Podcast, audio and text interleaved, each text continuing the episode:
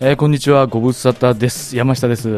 はい。はい、民票です。よろしくお願いします。アジア勢、残念でしたね。 あねワールドカップでしょ。そうそうそいや、日本も韓国も一次リーグで負けう。ちゃいましたそうね。ね。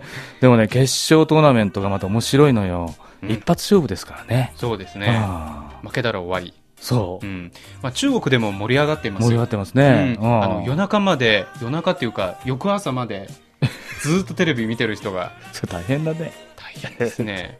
朝うん、大丈夫です かね。そうそうそうそうそう。で、日本だとね、うんやっぱり自分たち負けちゃうとね、うんぐっと盛り下がるところがね、まああるんですうね。ん。えーまだね、W 杯やね、ワールドカップね、続いてるからね。そうですえーね。中国はね、ほら、惜しくもほら、出場ができなかったけども、大変な人気ですからね。んそうですね。まあ、出ていないから、うんうんまあ、なんていうかね、存分に楽しめる。なみたいるほなど。。負けたらちょっと落ち込むじゃないですか なるほど ね。ね、日本みたいで。そうそうそう。なるほどね。そういう言い方あるのね。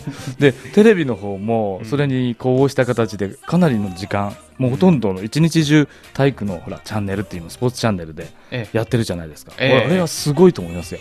そうですね。すごい人気あるんですね、サッカーは。見てる人が多いからかね多いです。ね。う。うんん、。ね。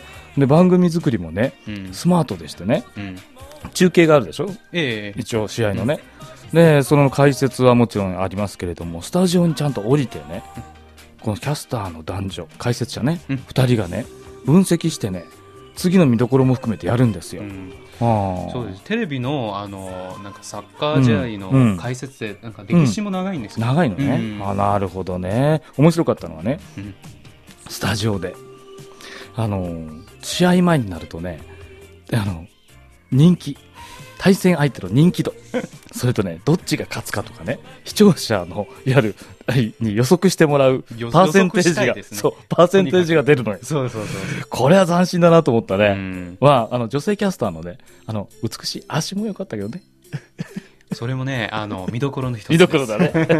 まあ、あの、ところで、あの、注目されてるというか、中国でね、うん注目してるチームってあるんですかああり人気のまチーすムあります、うん多分あのブラジルとかうんアルゼンチンとか、うん。まあ、南米勢が結構人気あるんですよなるほどね。まあ多分ヨヨーロッパもすごいファンも多い、南米ねう。んさすがだね、ううんん僕はね、やっぱりアフリカ勢。アフリカ勢ですか、頑張る。うん、ちょっとね、負けちゃったけどね。ははい。